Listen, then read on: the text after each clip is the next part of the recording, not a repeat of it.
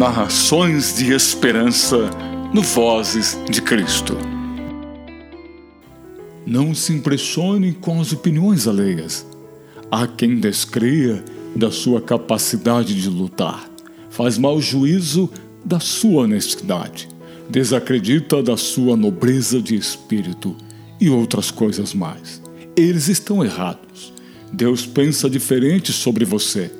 Não se deixe impressionar. Você é capaz, tem honradez, possui grandeza de alma. O mais importante é que você mesmo pensa a seu respeito, creia em você, acredite ser um legítimo filho de Deus. Não se deixe levar por opiniões negativas. Manter incólume e confiança em si mesmo é construir uma fortaleza contra o desânimo. Eu sou Edson Araújo. Obrigado por escutar este podcast.